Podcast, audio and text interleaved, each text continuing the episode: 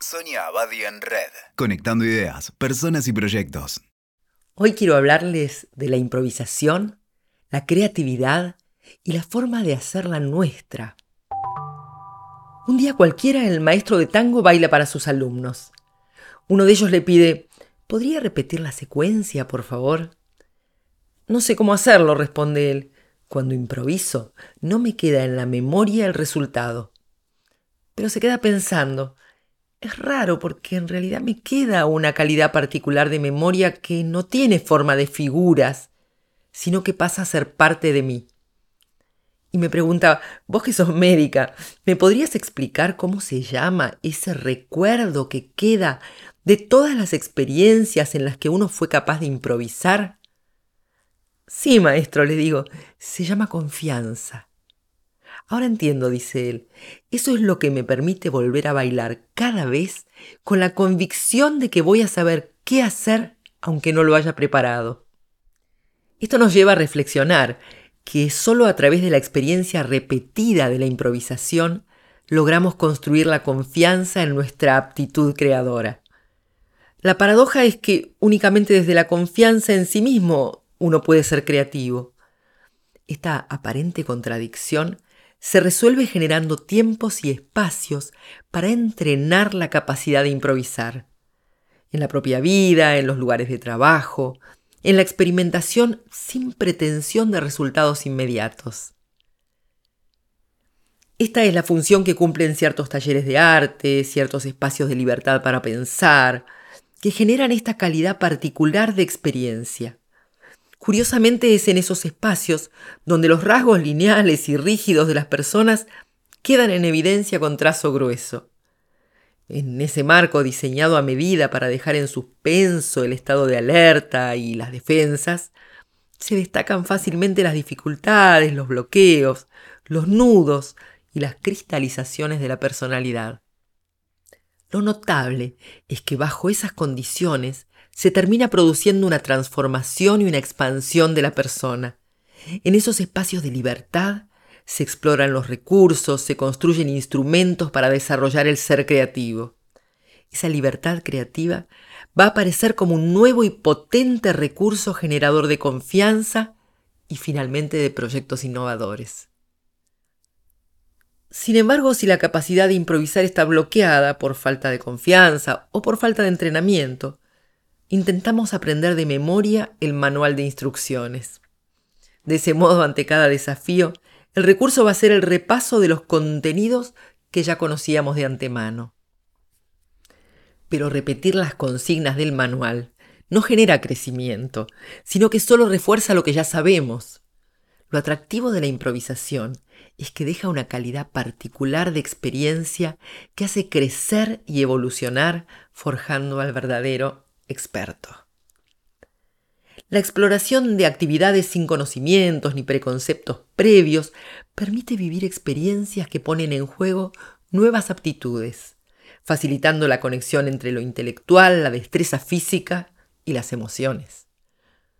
Cuando comenzamos a probar esta modalidad sin recetas, en una actividad en particular, por ejemplo, nos sorprendemos con la emergencia de ocurrencias sobre otros temas un modo original de encarar un trabajo, una idea ingeniosa para resolver un viejo problema, un deseo largamente postergado o la salida de una tormenta afectiva.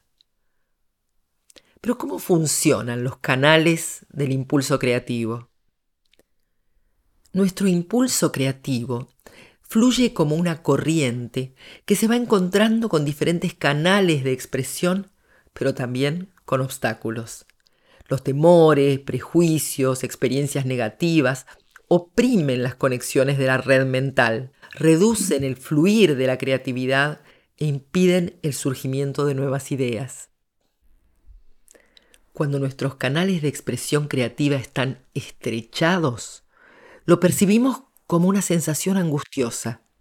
Esto no tiene nada de extraño si recordamos que las palabras angosto y angustia tienen el mismo origen. En otros casos la creatividad solo fluye en ciertos espacios y situaciones permitidos, pero nos resulta difícil activarla en las tareas obligatorias. Ese es el caso de las personas que desarrollan una actividad creativa en paralelo con su vida laboral, y esos dos mundos nunca entran en contacto. Las consecuencias suelen ser el aburrimiento y la pérdida de compromiso con el trabajo, que se siente como una prisión, y la impaciencia por llegar al fin de semana y a las vacaciones como únicas fuentes de entusiasmo y placer. Otras personas padecen una clausura total de sus canales creativos. La vía de expresión de las ideas y ocurrencias está cerrada en todos los ámbitos.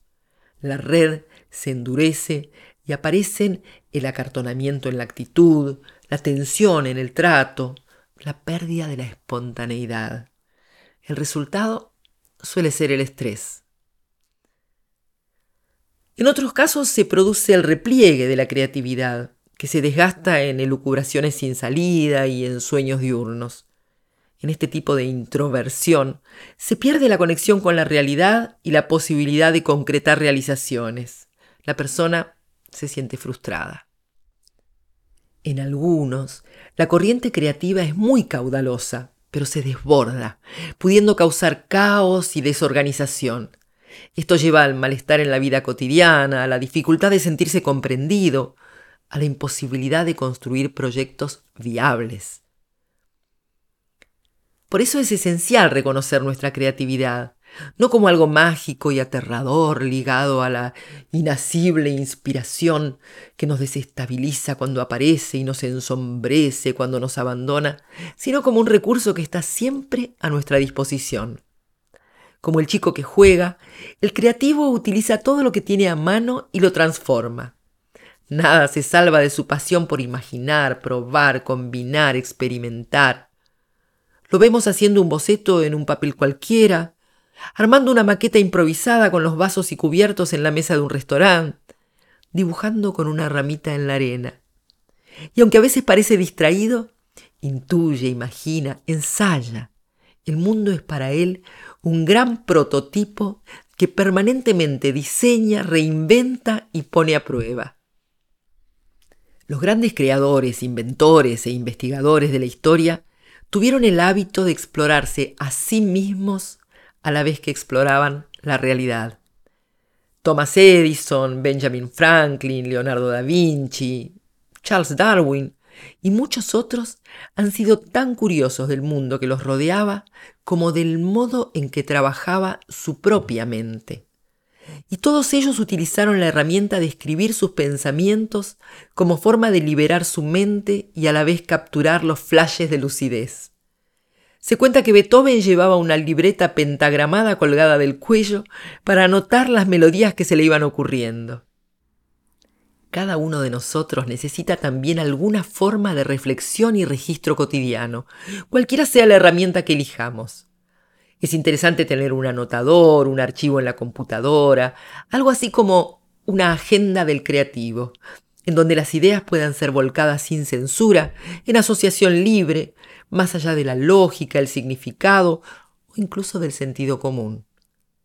La escritura es una herramienta privilegiada, ya que es el modo en que los seres humanos nos hacemos dueños de nuestros pensamientos. La agenda del creativo permite la expresión de las emociones, la aparición de recuerdos, las contradicciones y hasta las extravagancias es la otra cara de la agenda lineal, esa que registra compromisos, acciones y obligaciones. Difícilmente nuestro ser creativo logre asomar la cabeza entre los renglones y recuadros de una agenda formal y estructurada. El uso de la agenda del creativo como un espacio transportable es una pequeña rutina que se transforma en un ritual productivo, ya que orienta a la exploración sistemática de la creatividad. Cuando comenzamos a trabajar con esta herramienta, solemos encontrar mezcladas listas de obligaciones por cumplir, pequeñas obsesiones, frases hechas y cada tanto alguna ocurrencia loca que descartamos por absurda.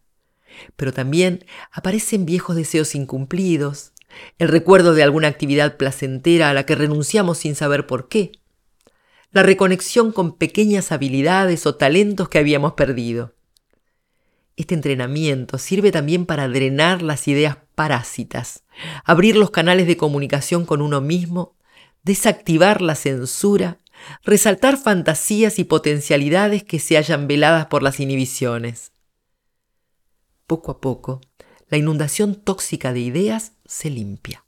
La trama mental se vuelve más flexible, ágil y conectada. Las listas de obligaciones se trasladan a la agenda lineal y la agenda alternativa pasa a ser el soporte material de la creatividad.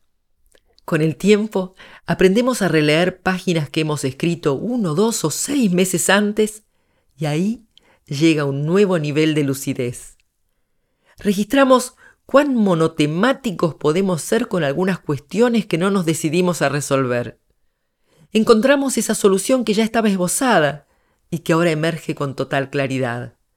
Y lo más revelador, en las páginas del pasado aparecen problemas aparentemente insolubles en los cuales hemos dejado de pensar y nos damos cuenta que han desaparecido y hasta nos parece increíble que hubieran existido alguna vez.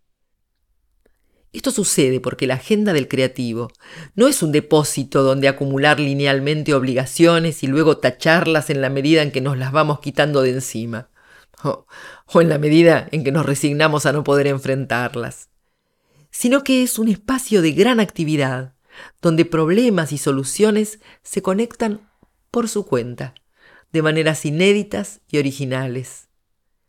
Al volcarlas por escrito, no solo limpiamos nuestra mente de preocupaciones, sino que los distintos conflictos trabajan entre sí, circulando por nuestras ideas y creando sus propias soluciones.